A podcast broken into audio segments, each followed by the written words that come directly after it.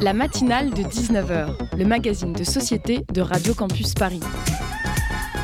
On y parle de sujets sérieux, de sujets moins sérieux, de ce qui se passe en Ile-de-France et de débats pas forcément consensuels. Tous les jours du lundi au jeudi sur le 93.9. Ce soir, le Ballon d'Or sera remis au meilleur joueur de football de l'année. Alors je vous arrête tout de suite, il n'y a rien d'extraordinaire là-dedans. La cérémonie a lieu tous les ans, la statuette dorée est toujours la même et a priori c'est encore une fois Lionel Messi qui devrait l'emporter. À moins que le serial buteur polonais Robert Lewandowski ne vienne surprendre les bookmakers en ravissant le trophée déjà promis au génial argentin. Si ces noms ne vous disent rien, c'est que vous n'êtes a priori pas un fanat de foot, et quelque part je vous comprends, mais finalement sachez que le plus important dans cette histoire, comme bien souvent, c'est l'argent. Allez, je vous donne quelques chiffres en pagaille pour que vous compreniez à quel point le monde du ballon rond est absolument malade des billets verts. Prenez le gagnant du Ballon d'Or cette année par exemple. Si France Football, le média qui décerne le prix, n'accorde aucune prime aux lauréats, les clubs en revanche proposent des primes exorbitantes. Prenez le PSG et Lionel Messi. Il gagnerait entre 4 et 5 millions d'euros s'il venait à gagner son septième Ballon d'Or cette année de l'argent encore, mais cette fois-ci du côté des paris sportifs. Sachez qu'on peut parier sur qui remportera l'édition 2021 du Ballon d'Or. Les agrégateurs de paris rapportent que plusieurs millions d'euros ont été mis en jeu ce soir. Et la petite musique ne s'arrête pas là. Si Lionel Messi gagnait ce soir, ce serait une énorme victoire pour le Qatar. Je vous explique en signant au Paris Saint-Germain, propriété du fonds d'investissement étatique du Qatar QSI, le footballeur argentin est devenu le dernier joyau de la couronne qatari comme un ministre des Sports, en gros, qui donnerait envie d'accepter au monde entier qu'une Coupe du Monde au Qatar, c'est quelque chose de normal. Quelque part, la, turbulente Coupe du Monde 2022 au Qatar commence ce soir, et ça tombe bien parce qu'on en parle dans la matinale de 19h sur Radio Campus Paris.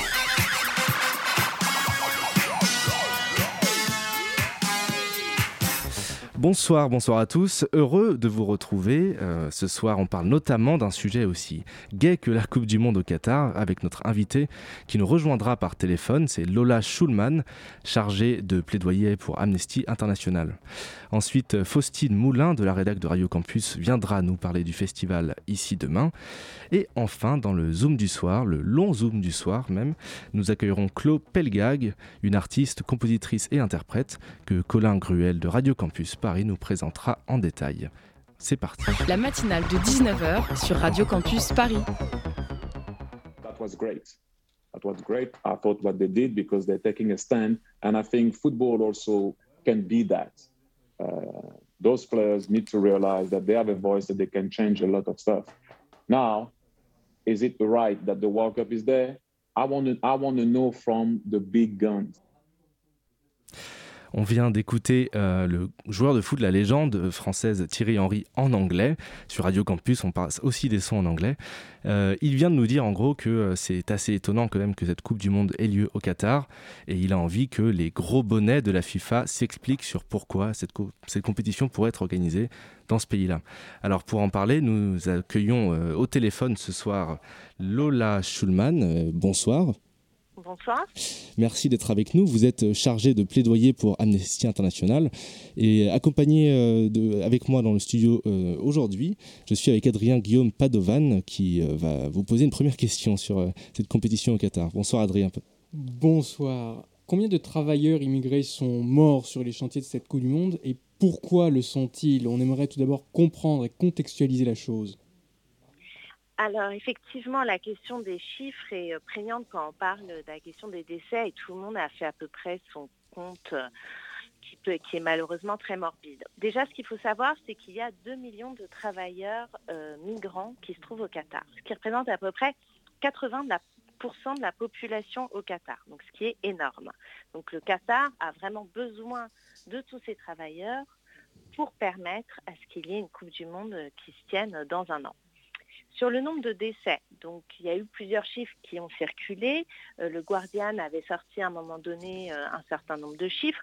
Nous, à Amnesty International, ce qu'on dit, c'est qu'il y a pour sûr des milliers de personnes qui sont décédées au Qatar dues à euh, aux conditions de travail qu'ils exercent dans le pays. On n'a pas de chiffres exacts, et donc je ne pourrais pas vous dire de chiffres exacts. Tout simplement parce qu'aujourd'hui, euh, le Qatar ne nous donne pas un recensement fiable. On n'a pas accès aux informations qui nous permettent d'avoir un recensement et donc d'identifier le nombre de personnes décédées. Ce qu'on sait, c'est qu'il y a plusieurs milliers de personnes qui sont aujourd'hui mortes au Qatar en raison de leurs conditions de travail. Et quel est le discours officiel sur ce sujet de la part du Qatar? Alors, le Qatar, euh, au début, a beaucoup nié, c'est-à-dire qu'on n'avait pas du tout accès aux informations, aucun chiffre. Petit à petit, dans aussi sa logique de euh, montrer un visage euh, assez neuf en disant de respect des droits humains, de pays d'accueil, d'hospitalité, etc., petit à petit, ils ont commencé à ouvrir un peu plus leurs chiffres, à donner des éléments. Donc là, dernièrement, ils ont parlé de 33 décès euh, directement liés euh, au chantier de la FIFA, donc pour l'organisation du tournoi. Mais c'est très compliqué, en fait, de, d'avoir des éléments précis. Tout ce qu'on sait, c'est qu'il y a des milliers de personnes qui sont décédées, ce qui est en soi évidemment problématique. Et nous, ce qui est important de dire, c'est qu'il faut se rendre compte que ce n'est pas juste des chiffres, mais qu'on parle bien de trajectoires migratoires, d'hommes et aussi de femmes qui ont quitté leur pays, qui ont laissé leurs proches, leurs familles dans leur pays d'origine pour pouvoir gagner de l'argent et leur en envoyer. Vous disiez, et malheureusement, vous disiez 2 millions de travailleurs euh, immigrés. En fait, cette Coupe du Monde ne serait-elle pas l'arbre qui cache la forêt euh, Y a-t-il eu d'autres drames en la matière, d'autres illustrations des dures conditions des travailleurs euh, immigrés au Qatar? Bah, c'est-à-dire que là, les conditions, enfin tout ce qui se passe aujourd'hui, enfin on a pu Amnesty mener de nombreuses recherches. On a sorti un rapport en août dernier on fait le parcours de six hommes, euh, six travailleurs euh, migrants qui viennent euh, surtout du Bangladesh, du Népal, et qui étaient en très bonne santé, moins de 40 ans, et qui sont qu'on a retrouvés décédés sur, leur lieu de travail ou chez eux, parce qu'ils travaillaient 12, 14 heures par jour sous des chaleurs pouvant atteindre 40 degrés. Donc ça, c'est ce que vous décrivez, c'est le quotidien des travailleurs au Qatar, des travailleurs immigrés. Tout à fait. C'est leur quotidien. Là, on est sur les personnes qui travaillent dehors, sur les chantiers notamment, ou dans d'autres euh, chantiers de construction, pas forcément d'ailleurs liés directement à la Coupe du Monde. Parce que nous, ce qui nous importe à Amnesty, c'est que euh, ce sont l'ensemble des travailleurs, pas que ceux de la Coupe du Monde, qui doivent bénéficier des évolutions euh, législatives et voir leurs droits respectés.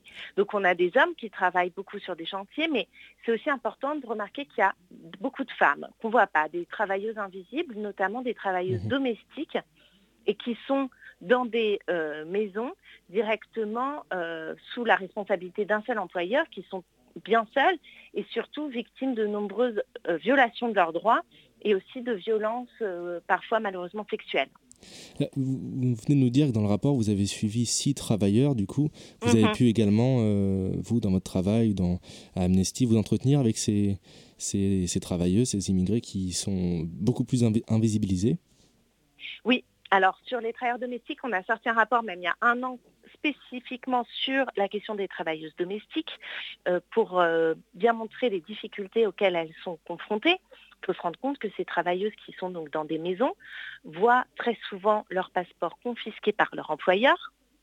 Donc elles ne sont dans l'incapacité même de quitter le pays, puisque l'employeur détient leur passeport. Elles sont même dans l'incapacité, c'est très compliqué pour elles de changer d'employeur. Donc c'est-à-dire que si elles sont maltraitées, si elles sont face à des violations et qu'elles souhaitent changer d'employeur, c'est extrêmement compliqué pour elles, parce qu'elles doivent obtenir l'autorisation de leur ancien employeur pour pouvoir changer tout simplement d'employeur. Et plus, il y a tout ce qu'on ne voit pas, mais ce qu'elles ont pu nous dire, qui sont des violences euh, sexuelles dont elles sont euh, les victimes, euh, malheureusement. Est-ce qu'on peut voir là-dedans le fonctionnement du marché du travail qatari, ce que vous, mmh. avez appelé, le, le, si je ne me trompe pas, le, le, le, calafa, pardon Kafala. Kafala. Je n'ai pas Kafala. oui, c'est-à-dire qu'en fait, c'est le système qui était officiel, qui, qui préexistait en fait euh, jusqu'à ce que, euh, donc en gros 2010, euh, le Qatar devient pays hôte de la Coupe du Monde. Et ce qui se passe, c'est qu'il va mettre en place plusieurs réformes pour dire, bah voilà, moi au niveau droit du travail, je respecte, je respecte plusieurs législations, etc. Et la législation qui préexistait jusqu'alors était un système de kafala, c'est-à-dire de parrainage. C'est-à-dire qu'il faut se rendre compte que c'est le salarié qui est complètement lié à son employeur qui détient toute, euh, toute responsabilité sur lui. C'est vraiment un système euh, quasi d'esclavage, de servitude, où il est dépendant de son employeur pour changer pour changer d'employeur, pour pouvoir quitter le pays. Et donc il y a une multitude de systèmes qui font que c'est un, système totalement de servitude. Le Qatar, une fois qu'il a obtenu euh, la Coupe du Monde, a dit, bah voilà, on va mettre fin à ce système. Donc, ils ont mis en place plein de réformes. Ils ont fait un accord avec euh, l'Organisation internationale du travail. Sur le papier, nickel. Franchement, euh, presque rien à redire. Sauf qu'en fait, dans les faits, dans la pratique, ce système de, café, de kafala, de parrainage totalement organisé, persiste, continue. Et malheureusement, un an de la Coupe du Monde, ce système est toujours en place. Vous nous parlez d'esclavage, vous nous parlez de, servitude, d'exploitation à grande échelle. Euh, qu'est-ce que les instances internationales euh, font contre ça concrètement aujourd'hui? Alors, les instances internationales. Donc ça dépend à qui on fait référence. C'est-à-dire que l'Organisation internationale du travail, euh, par exemple, euh, a signé un accord avec euh, le Qatar, donc ils sont présents maintenant directement dans le pays pour contrôler et mettre en place, accompagner le Qatar dans les réformes.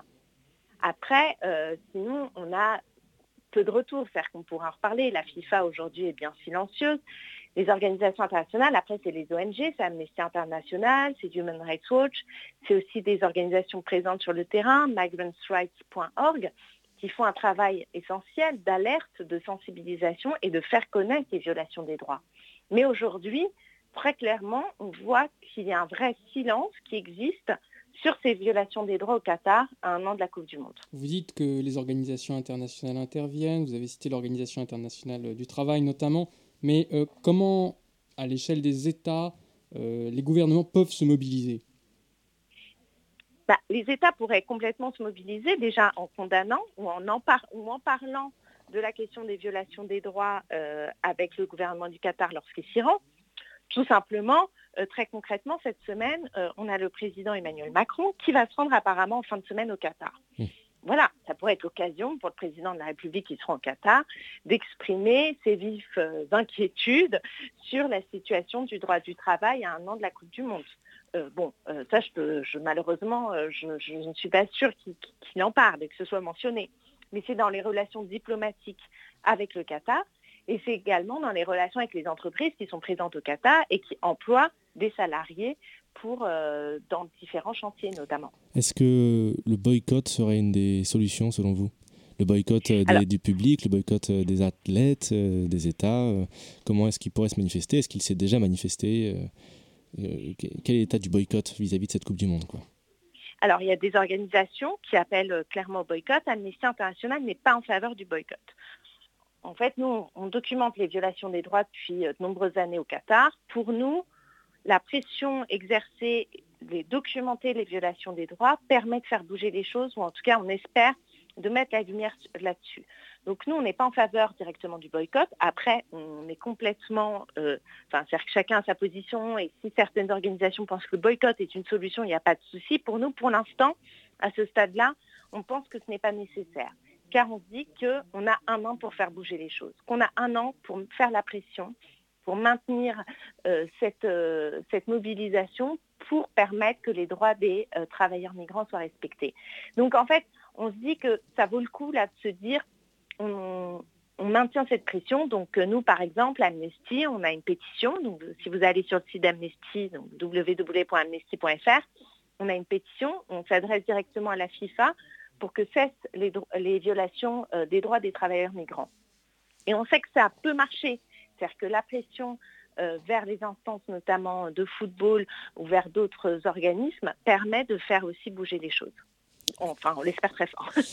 Euh, écoutez, on va en reparler juste après cette petite euh, pause musicale. Restez bien sûr avec nous sur Radio Campus Paris.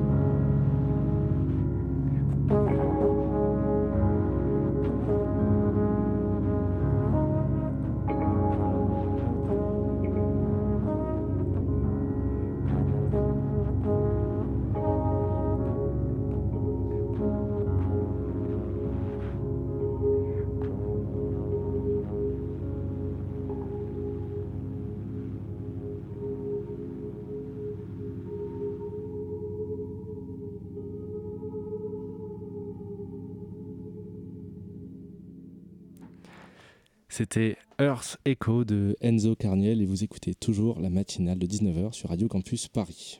La matinale de 19h sur Radio Campus Paris. Nous sommes toujours en compagnie de Lola Schulman, chargée de plaidoyer pour Amnesty International, pour nous parler de cette Coupe du Monde 2022 au Qatar. Et à mes côtés, euh, toujours le fidèle Adrien Guillaume Padovan. Vous nous parliez juste avant de boycott, la question du boycott que votre organisation ne prône pas. Mais le boycott a-t-il vraiment marché? On voit qu'il y a eu ce débat en Russie cette dernière année, en Chine également, et cela n'a jamais porté ses fruits. Bah, ce qui porte ses fruits, c'est euh, justement le fait que beaucoup d'organisations euh, maintiennent, documentent, maintiennent une forme de pression et mettent la lumière sur ces enjeux. C'est ça, en fait, l'objectif.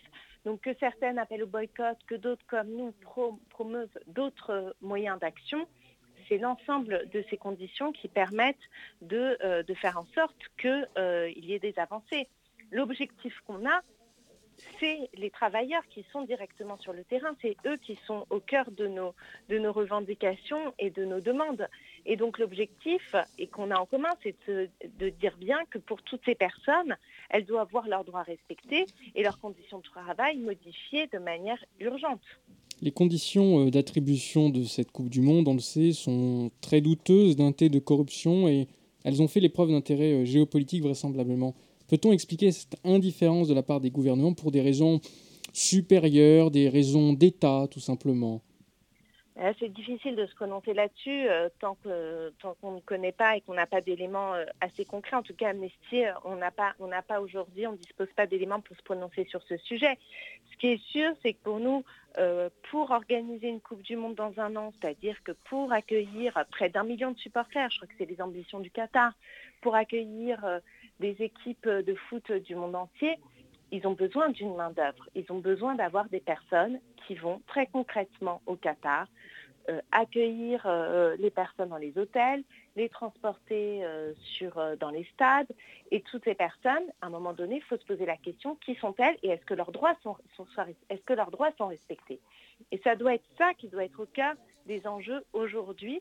Et malheureusement, ce n'est absolument pas le cas. Donc c'est à nous, c'est à la société civile, aux citoyens, à l'ensemble des personnes de mettre les travailleurs au cœur des enjeux aujourd'hui au Qatar. pour vous, le Qatar euh, a-t-il acheté euh, le silence? A-t-il euh, fait preuve de, tentatives de corruption pour cela? Même en matière de droit, a-t-il financé des États pour faire silence sur le besoin de, travail, de main-d'œuvre immigrée? Alors là, on n'a pas du tout de, de recherche amnestie qui nous permette d'étayer quoi que ce soit en ce sens. Euh, ce qu'on constate vraiment sur le terrain, c'est des violations des droits des travailleurs qui perpétuent. Euh, ce sont des personnes euh, qui sont, qui n'ont toujours pas, alors c'est écrit sur le papier, qui, peuvent avoir un salaire minimum, qui peuvent s'organiser en syndicat, qui peuvent saisir la justice. Aujourd'hui, ce qu'on voit, c'est que dans les faits, ils ne le peuvent pas. Et c'est ça, aujourd'hui, qui est au cœur de nos préoccupations. C'est les droits de ces personnes. Et c'est le fait que dans un an, il va y avoir une Coupe du Monde, que le Qatar va essayer de donner la meilleure image qui soit et que malheureusement derrière cette image, ce sont des vies qui ont été, euh, qui ont été en jeu et qui le sont malheureusement toujours. Et l'indifférence de la France et de l'Union européenne justement en matière de droit, pour vous, est-ce qu'elle peut s'expliquer par cette corruption? Alors là encore, sur, euh, pour, nous, on n'a pas fait état de recherche sur euh, des questions de corruption. Euh, nous, on est vraiment sur la question euh, du respect des droits. Nous, on a interpellé des instances telles que la FIFA. Pour nous, la FIFA a des responsabilités sur ce qui se passe aujourd'hui au Qatar. Donc on s'est adressé plusieurs fois au président de la FIFA, puisque la FIFA, en tant qu'organisatrice du tournoi dans un an, a une responsabilité dans les questions de droits humains sur le fait que est-ce que euh, les, droits sont respectés pour les travailleurs qui sont sur les chantiers, pour l'ensemble des infrastructures qui sont construites pour euh, le tournoi. Et pour nous, la FIFA a une responsabilité. Et au niveau national, au niveau français, la responsabilité est auprès de la Fédération française de football, qui est membre de la FIFA, qui va voir l'équipe de France et qui va permettre euh, de faire en sorte que l'équipe de France soit très concrètement au Qatar dans un an. Et donc, pour nous, la Fédération française de foot doit pouvoir s'adresser directement à la FIFA pour lui demander des comptes en disant mais qu'en est-il aujourd'hui du respect des droits au Qatar? Est-ce que la Fédération française de foot va passer des contrats avec euh, des sociétés qui respectent les droits humains lorsqu'ils vont se rendre euh, au Qatar? Pour nous, ce sont ces enjeux-là qui doivent être au cœur euh, des, des, préoccupations. Et quelle a été la réponse de la FIFA lorsque vous les avez interpellés justement bah, Pour l'instant, euh, pas du tout à la hauteur. Enfin, pour nous, la FIFA ne mesure pas euh, les enjeux droits humains et donc en tout cas pas assez sérieusement. Donc on espère que, euh, voilà, pour nous, la FIFA a un an pour montrer justement qu'elle prend à cœur les enjeux droits humains. On s'est également adressé directement à la Fédération française de football. Pour l'instant, on n'a pas eu de réponse de la FFF à notre interpellation pour savoir bah, qu'en est-il très concrètement. Même l'équipe de France rendra normalement, je crois, en mars au Qatar pour des matchs amicaux, pour voir les infrastructures, etc. Dans quel hôtel vont-ils se rendre? Est-ce que c'est un hôtel qui, euh, où il y a un cycle d'exploitation de travailleurs? Euh, Qu'en est-il euh, des, personnes qui vont les conduire sur les matchs et dans les stades? Pour nous, ce sont ces enjeux-là qui doivent être qui doivent être dans des discussions, sauf qu'aujourd'hui, ce ne sont pas au cœur des discussions. Donc voilà, c'est-à-dire que pour nous, ce moment qui est censé être un moment joyeux de, euh, de grandes célébrations autour du football, mais euh, on ne doit pas faire l'impasse sur les droits humains. Et surtout, pour nous, ça ne doit pas être un tabou. C'est-à-dire que ça doit être un sujet qui doit être porté par les, par les États, par euh, le monde du foot aujourd'hui. Vous parliez de la Fédération française de foot, vous parliez également de ses joueurs, ses stars. Euh, quelle est la réaction, euh, selon vous, des, joueurs? Pourquoi Est-ce qu'il y a un certain mutisme de la part des joueurs? Et des fédérations internationales d'ailleurs également. Il me semble que la fédération de Norvège aurait élevé la voix. Est-ce qu'il y a un mutisme de la part des joueurs et des fédérations du coup vis-à-vis de cette Coupe du Monde de 2022 euh, euh, Tant qu'à faire, autant qu'elle ait lieu et puis voilà, quand on passera à celle d'après. Euh, oui, oui, mais je pense que c'est un peu ça aussi, oui. Mais non, enfin, ce qui est intéressant, c'est de dire que oui, il y a des fédérations qui aujourd'hui posent le sujet sur la table et pas des petites non plus fédérations. Euh, il y a maintenant un peu moins d'un an, on a l'équipe d'Allemagne qui a porté des maillots lors d'un match avec la question des droits humains qui doit, euh, sur leur maillot de foot. Mmh. On a l'équipe d'Angleterre qui récemment a dit qu'ils allaient réfléchir à un mode d'action pour, euh, pour soulever la question des droits humains au Qatar. On a des supporters de l'équipe de Belgique qui ont mis un immense, une immense banderole lors d'un match pour parler droits humains au Qatar on a les, organisations nordiques qui prennent des positions très courageuses pour parler de ces questions de droits humains au Qatar. Donc en fait, ce qu'on observe, c'est que petit à petit, il y a des voix qui s'élèvent dans le monde du foot.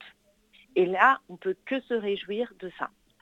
Après, au niveau national, au niveau français, pour le moment, on n'a pas entendu euh, de voix qui s'élèvent à ce propos. Mais voilà, on espère qu'on a un an pour faire changer ça et euh, on espère y arriver. Vous parlez des supporters belges avec leur banderole, mais mm. de façon beaucoup plus concrète, beaucoup plus concernante, comment le, le supporter parisien, il doit voir cette Coupe du Monde, comment il peut se mobiliser sur cette question? Est-ce qu'il doit la boycotter ou non? Alors nous, on ne va pas dire, là c'est une responsabilité individuelle de savoir si oui ou non il boycotte. Pour nous, on n'est pas en faveur du boycott de manière générale. Mais pour nous, ce qui est important, c'est déjà de s'informer déjà de se rendre compte quelle est la situation des droits humains pour les travailleurs qui sont sur place, mais aussi pour la question des droits des femmes au Qatar, pour les droits des personnes LGBTI dans ce pays. C'est-à-dire que si un supporter souhaite se rendre au Qatar dans un an, qu'il ait connaissance de ces questions-là, qu'il ait connaissance de ces violations des droits, pour qu'il puisse partir en toute conscience dans ce pays. Et je pense que c'est déjà le principal, c'est s'informer. Et quand on s'informe aussi, on en parle aux autres autour de nous. Et petit à petit aussi, ça monte en pression aussi et on permet aussi de faire bouger les choses. Après, très concrètement, oui, on peut agir. Je vous parlais de la pétition que porte Amnesty vis-à-vis de la FIFA. Euh, oui, signer des pétitions, ça peut faire changer aussi les choses. Donc on espère que le maximum de personnes signeront cette pétition pour qu'on puisse après la remettre directement euh, à la FIFA et leur dire, ben voilà, il y a tant de milliers de personnes qui nous soutiennent dans ce combat-là. Et après, tout au long de l'année, on proposera à Amnesty plein d'autres actions pour justement mettre au cœur les travailleurs migrants qui sont au Qatar aujourd'hui. Euh, on arrive à la fin de cette interview très rapidement. Lola Schulman, où est-ce qu'on peut retrouver cette pétition? Alors, vous allez sur le site d'amnesty.fr vous allez dans l'onglet pétition et il y a écrit la FIFA, euh, il y a la pétition, il y a directement écrit euh, la FIFA s'engage pour euh, la question des droits des travailleurs migrants au Qatar. Il y en a, vous la trouverez facilement. Et donc, vous trouverez aussi sur notre site internet les dernières informations avec notre rapport. et restez, enfin voilà, suivez ce sujet et tout au long de l'année 2022, on vous proposera plein d'autres actions de mobilisation euh, en France, à Paris et partout. C'est entendu. Merci beaucoup euh, d'avoir été avec nous ce soir. Euh, on se retrouve juste après cette petite pause musicale.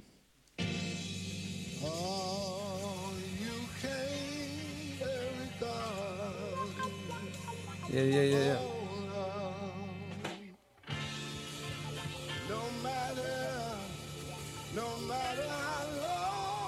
No matter how long it takes.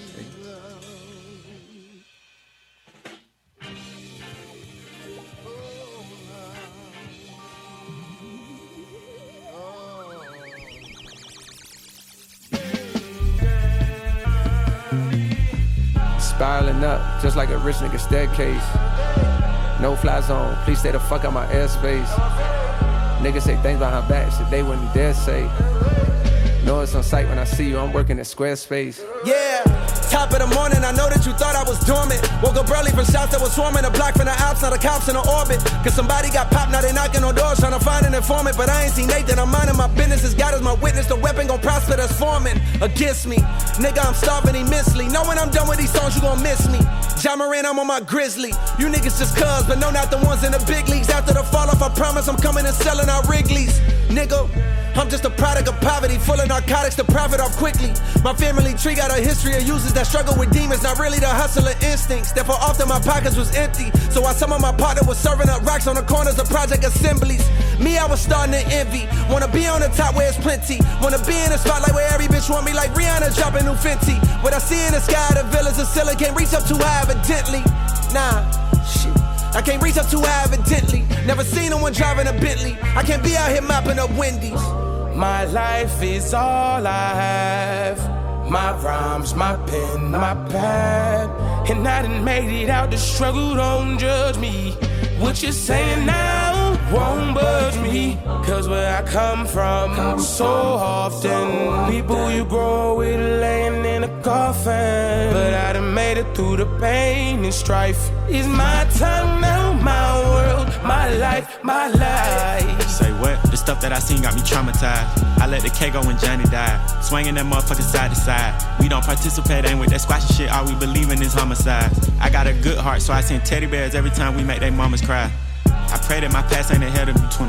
When I'm in love, I love heavily. Oh if you betray me, you dead to me. 21. I disrespect you respectfully. Straight up. I got some partners who left this earth. Maybe the pain made it better. On oh, God. Just know that they secrets is kept with me. Oh, God. I feel like the streets is in debt with Straight me. Up. I gave my heart away to all the dog hoes, cause that's who accepted me. 21. I blame my pops for that shit, cause if he didn't fail, he could've corrected me. 21. Give all the props to my mama, cause no matter what, she always protected me. On God. I promise you, it ain't no checking me. On God. Jump in the water, get wet with Straight me. Up. 21. 21. You on my money or wanna have sex with me? Can't let the odds of the law get the best of me. I get the answer and you get the test of me. I see chicken, you niggas is breasting me. Planted a seed, but it ain't a sesame. Can't let you niggas or bitches grow next to me. My life is all I have. My rhymes, my pen, my pad. And I done made it out the struggle, don't judge me. What you saying now? Won't budge me. Cause where I come from, so often, people you grow with laying in a coffin. But I done made it through the pain and strife. Is my time now, my world, my life, my life? Le, mais on vient d'écouter le meilleur rappeur de sa génération, J. Cole, avec le morceau My Life. Vous êtes toujours avec nous sur Radio Campus Paris. La matinale de 19h sur Radio Campus Paris. Et euh, Faustine Moulin nous a rejoint dans le studio pour sa chronique. Bonsoir Faustine. Bonsoir, et moi ce soir je vais vous parler du festival Ici Demain de FGO Barbara.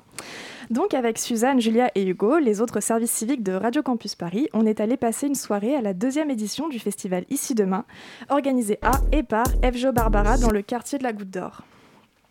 Pour présenter un peu le concept, ici demain, c'est le festival parisien regroupant des artistes émergentes et émergents, celles et ceux dont on commence à parler avec sérieux qui feront sold out d'ici quelques temps. Donc se déroulant sur trois soirées du 24 au 26 novembre dernier, le public pouvait donc se balader dans FGO où le hall avait été aménagé pour l'occasion, en salle de concert en plus de leur salle permanente au sous-sol. Donc l'ambition première des organisateurs et organisatrices de l'événement est très simple, permettre aux musiciennes et musiciens, de, dans la continuité de la mission de soutien à la création et à l'émergence, d'aller à la rencontre de leurs auditoristes, parce que certaines et certains, bah, c'était pas loin de leur première scène officielle, entre guillemets, euh, avec des guillemets bien marqués, parce que je pense que se produire dans un café-concert, euh, c'est pas moins formateur, mais selon l'industrie musicale, ça l'est. Enfin bon, bref, c'est un autre débat. ça c'est sûr. Mais en tant que spectateur et spectatrice, c'était aussi l'occasion d'aller écouter des artistes bourrés de talent, issus de issus de genres variés dans des salles pas encore bondées, parce que l'ultra-gloire ne les a pas encore attrapés, mais ce n'est qu'une question de temps. Je suis pas chanteuse, mais je veux bien croire que c'est un réel travail que de tenir un show scénique. Je pense qu'il faut vraiment s'accrocher. Il faut savoir comment parler au public, comment le captiver, comment te mouvoir quand tu es toute seule au milieu d'une scène immense, comment surmonter le stress que ça doit induire, maîtriser ta voix en live et tant d'autres détails auxquels je ne pense même pas. Je, je soutiens de tout mon cœur les événements comme celui-ci. Ces derniers temps, on a enfin commencé à écouter les témoignages concernant la réalité parfois violente que représente la montée sous les feux de la rampe, et donc pouvoir faire ça en douceur, entouré d'une équipe agréable qui veut justement te permettre de faire tes armes, bah, ça doit faire un bien fou quand t'es un bébé artiste. Je dis bébé parce que la moyenne d'âge devait être de 25 ans, pas beaucoup plus. Bébé, mais incroyable. Je pense notamment à Julia qui est restée absorbée par le show de Tediane explosif de couleurs. Quand on est revenu la chercher, elle avait les yeux qui pétillaient. Et c'était beau à voir, elle connaissait pas, elle s'est posée, elle a écouté et elle a adoré. Selon moi, c'est ce genre de rencontre entre artistes et spectatrices qui font dire que Ici Demain est une réussite. Euh, moi qui ai un temps de concentration assez limité quand je suis pas totalement happée par quelque chose, c'était un véritable soulagement que de pouvoir aller et venir dans le bâtiment, de pouvoir voguer d'une scène à l'autre et d'un genre musical à l'autre. Ce morceau me plaît pas plus que ça Et hop, tu traverses la marée de bobos parisiens en train de cloper sur la terrasse racontant leur dernière release party au pop-up du label où ils ont croisé Sam. Mais si tu sais Sam, l'ingé son qui a travaillé sur le dernier EP de ce petit groupe de variété électro-parisien, quoi, tu connais pas Sam? Bon bref, tu traverses cette foule de gens qui ont en apparence vraiment toutes et tous l'air de connaître parfaitement le milieu musical français, alors que toi, ton niveau d'expertise repose sur la liste nouveautés que te propose Spotify chaque semaine. Et hop, te revoilà dans le hall slash salle de concert et la montant sur scène Francis of Delirium.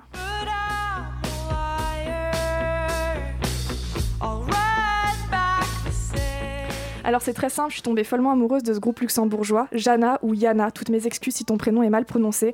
Une fille qui fait du rock, qui joue de la guitare et qui crie Quit fucking around dans son micro. Moi, moi oui, j'achète instantanément.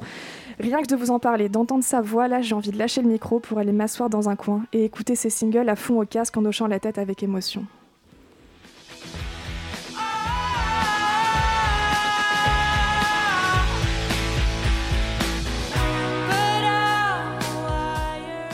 Une des autres volontés majeures d'ici demain, c'était de présenter une line-up paritaire sur les trois jours. Là, tout de suite, je ne saurais pas vous dire si ça a été totalement le cas, mais je crois qu'on n'en était pas loin du tout, voire on y était tout à fait. Euh, est-ce qu'il est encore nécessaire de préciser combien ce genre d'actions sont importantes et font du bien au milieu musical? On peut plus imaginer la scène de demain comme un truc appartenant encore à des six mecs blancs véreux. Non, la musique, la fête, la culture, c'est à tout le monde et par tout le monde. De fait, on doit toutes et tous pouvoir trouver notre place dans les lieux festifs. Une place où on ferait plus que se sentir en sécurité, une place où on serait en sécurité. Et figurez-vous qu'à FGO, on n'était pas loin de ces endroits-là. On pourrait être tout à fait en désaccord avec moi, mais j'ai trouvé ça cool, entre guillemets, de trouver des affiches sur le consentement placardé à l'entrée. Ça annonçait le positionnement du lieu sur ces questions vitales, et cette prise de position, elle est absolument nécessaire.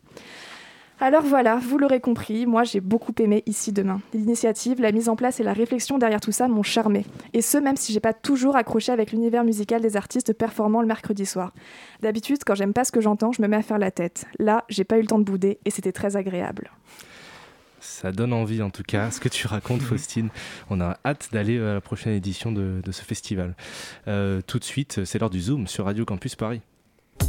Le Zoom, dans la matinale de 19h avec Colin Gruel qui nous a rejoint dans le studio. Bonsoir Colin. Bonsoir Tom. Et ce soir dans le Zoom, on reçoit une artiste québécoise qui a sorti son troisième album l'année dernière, Notre-Dame des Sept Douleurs. Un album qui vient d'être récompensé par pas moins de 13 trophées au gala de La Disque. On va, on va vous en parler. Elle se produira à la Maroquinerie le 13 décembre prochain. C'est dans exactement deux semaines. Bonsoir Clopel-Gag. Bonsoir. Alors on va commencer par la question rituelle un peu chiante euh, selon Faustine. Je suis désolé. Notre-Dame des Sept Douleurs, c'est donc le nom de votre troisième album. Il devait sortir en avril 2020. Vous l'aviez fini depuis octobre 2019. Il y avait même déjà quelques extraits qui étaient sortis sur les plateformes de, streaming. Et puis la pandémie a, tout mis en suspens, sortie euh, reportée, concert annulé. Comment est-ce que vous avez vécu cette, cette période qui a dû prolonger encore euh, votre attente? Euh, ben, Un peu comme tout le monde, ça a été une succession de de, ben, de déception un peu, mais aussi d'apprentissage, dans le sens où je préfère le voir de façon positive, puis euh, de me dire, euh, bon, j'ai appris la patience un peu plus, puis j'ai fait des choses que j'aurais jamais eu l'occasion de faire si j'avais été toute ma vie en tournée comme d'habitude. Donc, euh, c'est ça. C'est comme une année en dedans de si, je mhm. dirais. Alors il va falloir maintenant que vous nous racontiez un peu ce que c'est Notre-Dame des Sept Douleurs. C'est un lieu à la fois réel et imaginaire, c'est ça? Ouais, ben en fait, c'est un peu, euh, je dresse un peu le, parallèle entre euh, cet endroit qui existe réellement, qui est un petit village euh, dans le Bas-Saint-Laurent. c'est un village que je croisais régulièrement quand je, faisais la route entre chez moi, la Gaspésie, puis chez mes grands-parents qui habitaient plutôt vers la ville de Québec. Puis je, je, voyais cette pancarte avec ce nom Notre-Dame des Sept Douleurs, puis je me disais, ah, j'étais comme, wow, quel endroit dégueulasse, peut-être. J'imaginais comme un endroit un peu délabré, un peu, un peu déserté. Donc, euh, ça m'inspirait pas énormément. Puis, je m'étais un peu construit cette image-là de cet endroit-là dans ma tête. Un peu. Donc, le parallèle que je fais, c'est avec euh, l'état dépressif. Puis, c'est un album que j'ai écrit euh, quand j'étais en dépression. Donc, c'était un peu le, le, la, la, souche de, de, la conception de cet album-là. Puis je fais le, parallèle entre finalement quand on se libère de nos angoisses, puis on, qu'on, prend une autre perspective sur les choses, puis qu'on se rend compte à quel point parfois on peut être notre plus grand ennemi parce mhm. qu'on est la personne qui se connaît le mieux et donc qui peut le mieux se détruire. Et j'ai parallèlement euh, visité pour la première fois Notre-Dame des Sept Douleurs euh, à la toute fin du processus d'écriture. Donc, euh, je suis allée comme ça par plaisir. Mhm. Et puis, j'ai découvert premièrement que c'était une, petite île, ce que je ne savais pas, et que c'était une petite île vraiment, vraiment magnifique, avec 30 personnes dessus, aucunement dénaturée par l'humain, vraiment un endroit idyllique pour moi, à mon sens. Donc, voilà, c'est un peu le parallèle entre les deux. Mhm. Euh, qui donne une cohérence euh, à l'album qui est effectivement euh, très intime. On va pouvoir en, reparler. justement, vous avez commencé un peu à répondre à cette question, mais vos précédents albums, donc L'Alchimie des monstres en 2014 et L'Étoile thoracique en 2017, avaient rencontré un, assez grand succès, notamment au Canada. Comment est-ce que vous avez Comment est-ce que vous aviez abordé ce troisième album, du coup, avec peut-être aussi la, pression de devoir faire euh, aussi bien euh? ben, Je crois que c'est un peu. Euh, quand on prend quelque chose au sérieux, on a toujours la pression de bien faire. Mhm. C'est un peu. La pression était grande envers moi-même d'abord. Puis c'est sûr qu'il y avait des attentes au côté au Québec, beaucoup plus peut-être qu'ici. donc. ben, c'est un peu, c'était un mélange entre un sentiment de vertige, puis aussi un bon sentiment, celui d'un peu repartir à zéro. Puis j'avais, j'avais besoin de, de, faire de la musique.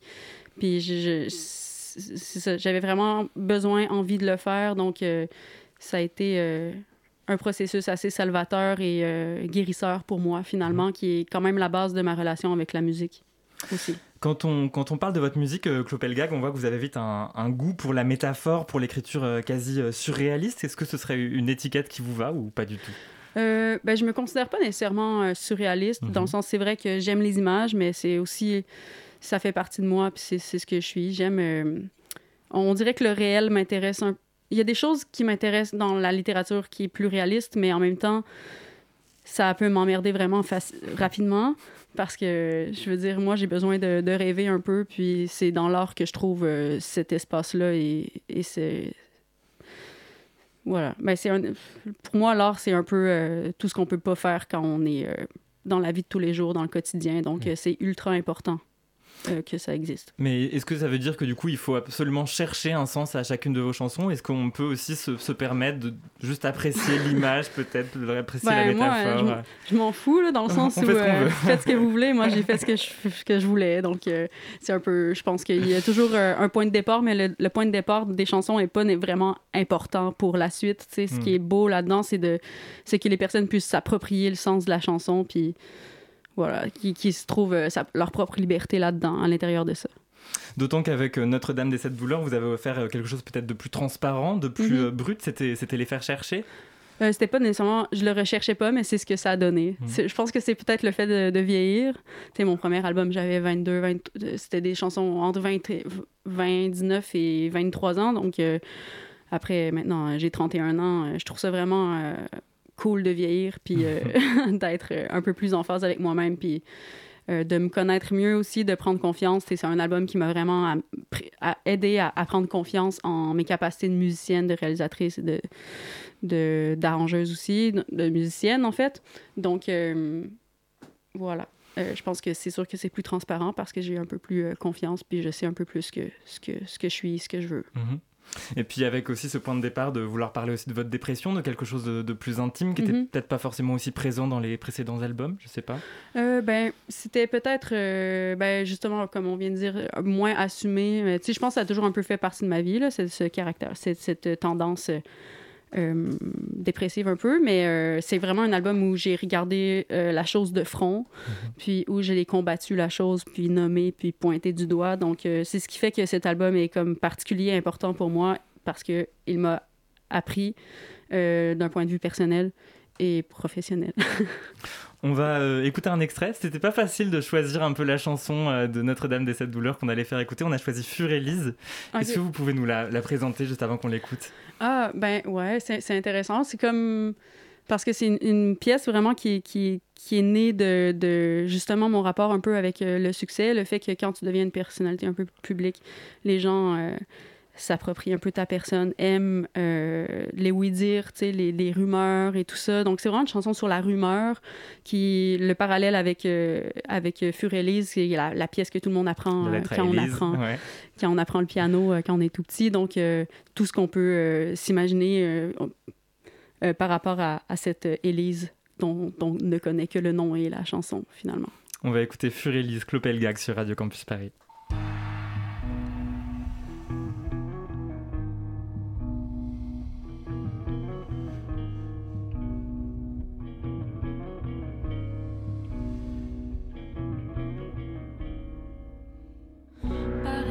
Sur une branche tout en haut du séquoia. Qu'elle ne se nourrit que d'oranges et des livres de Kafka. Paraît que sa peau est si blanche qu'elle aveugle les colombes. Que son sourire est plus étrange que celui de la Joconde.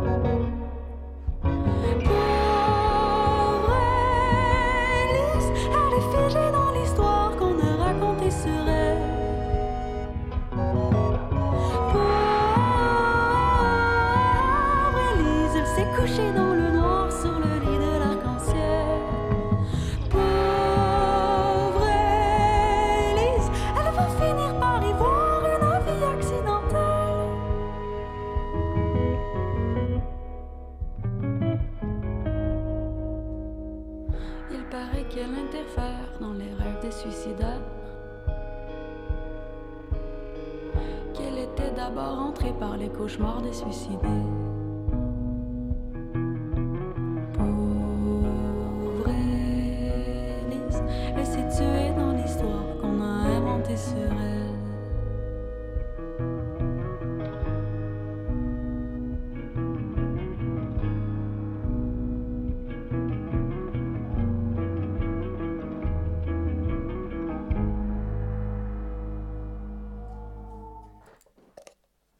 Et on écoutait Fur et Lise de Clopelgag euh, à l'instant. Alors, on en a parlé un petit peu tout à l'heure, et euh, moi je trouve qu'il y a toujours quelque chose d'assez savant dans, dans, votre musique, euh, parfois même une certaine complexité.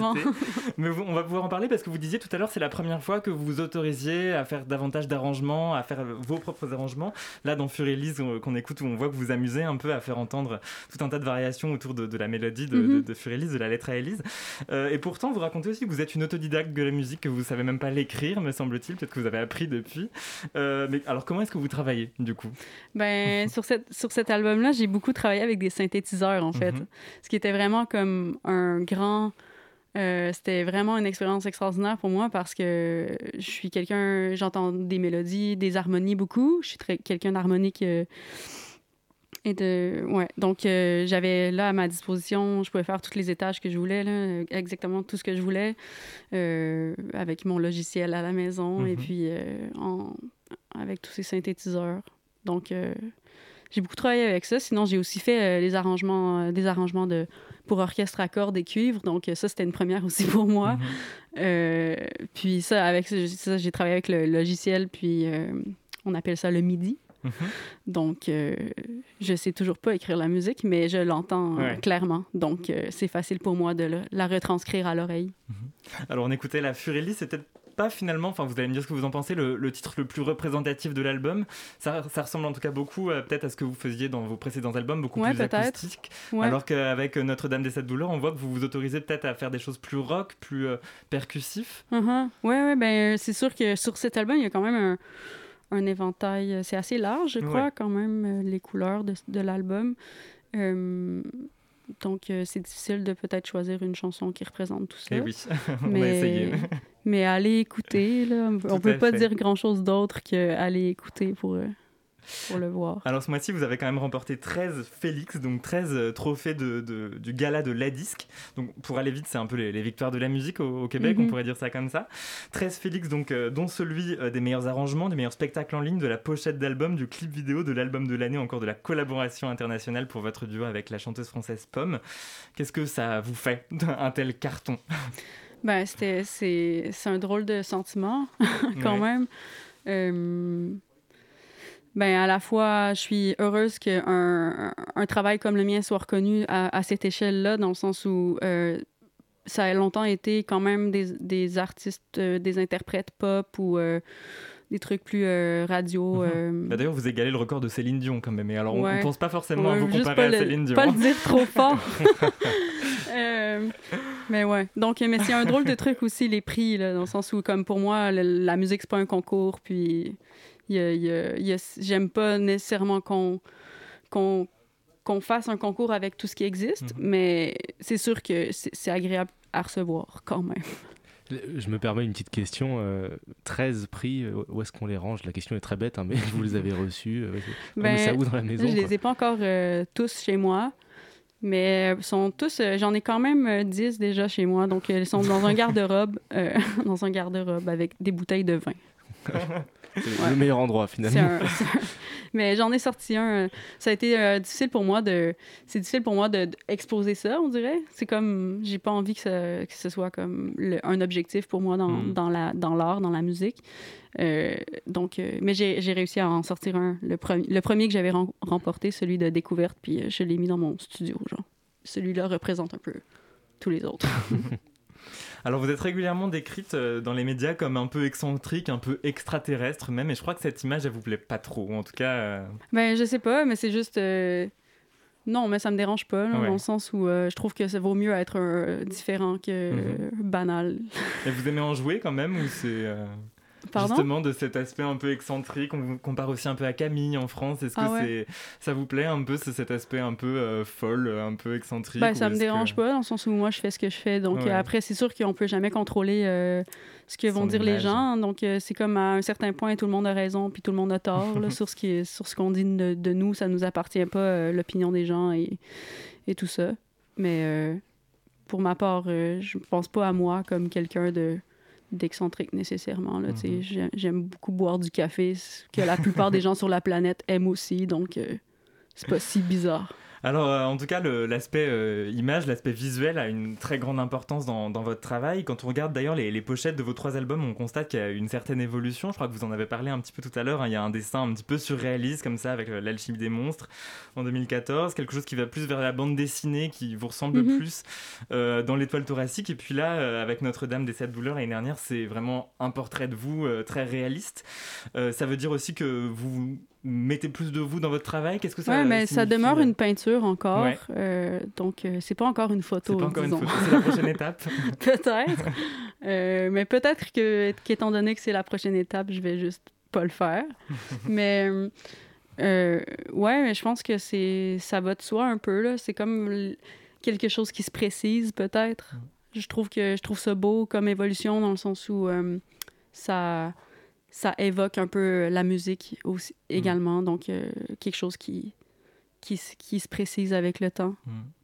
Et, euh, et j'imagine que tout ça est un tout cohérent, quoi, entre les, les, les chansons de l'album et la pochette, tout est beaucoup pensé. Enfin, je... Absolument. euh, je, suis, je, suis très, je suis très contente de cette pochette, puis de, en fait, de, de, de tout, là, le- le- la version vinyle là, et tout. euh, Mhm.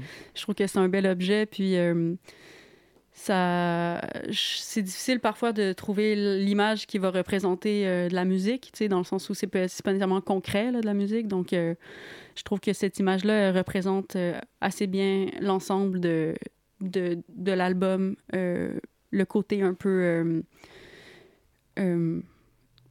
face à face avec, euh, c'est le regard qui est comme, voilà, Je sais pas qu'est-ce que je suis en train de dire, mais quelque chose de plus frontal, disons. En tout cas, euh, pour qu'on voit davantage ce que vous êtes en train de dire, on va pouvoir vous voir sur scène très bientôt à Paris. Ce sera le 13 décembre à la Maroquinerie, oui. au, terme ou presque au terme de, toute une, une, série de concerts que vous allez donner en France.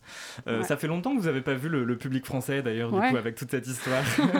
ben oui, euh, ouais. Euh, ben oui, mais j'ai hâte euh, de voir le public français. Je pense que le nouveau spectacle est. Je pense que c'est un bon spectacle. Puis vraiment, j'ai l'impression aussi que j'ai trouvé ma famille euh, de scène rêvée, là, comme les musiciens avec qui je mhm. joue sont extraordinaires. Puis on a une énergie ensemble un peu inédite. de tout ce que j'ai déjà fait. Puis c'est un, un, spectacle, justement, je pense que c'est une énergie nouvelle. Puis peut-être que la pandémie a un peu nourri ça, justement, de, de qu'on crave. Euh, qu'on a besoin de. Ouais, qu'on est tellement. On a tellement. On s'est tellement retenu. On a attendu, nous, au Québec. On a, ça a pris du temps vraiment avant qu'on remonte sur scène.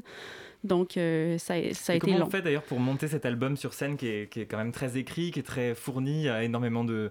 de, ouais, c'était beaucoup de travail quand même de, le faire pour la. Ouais. Vous pouvez pas amener tous les instruments sur scène, donc euh, j'imagine qu'il faut quand même tout repenser un petit peu. C'est euh. sûr, mais j'ai la chance d'avoir des musiciens exceptionnels Donc, euh, ça se transpose assez bien finalement sur scène. Puis même que je trouve que il y a des.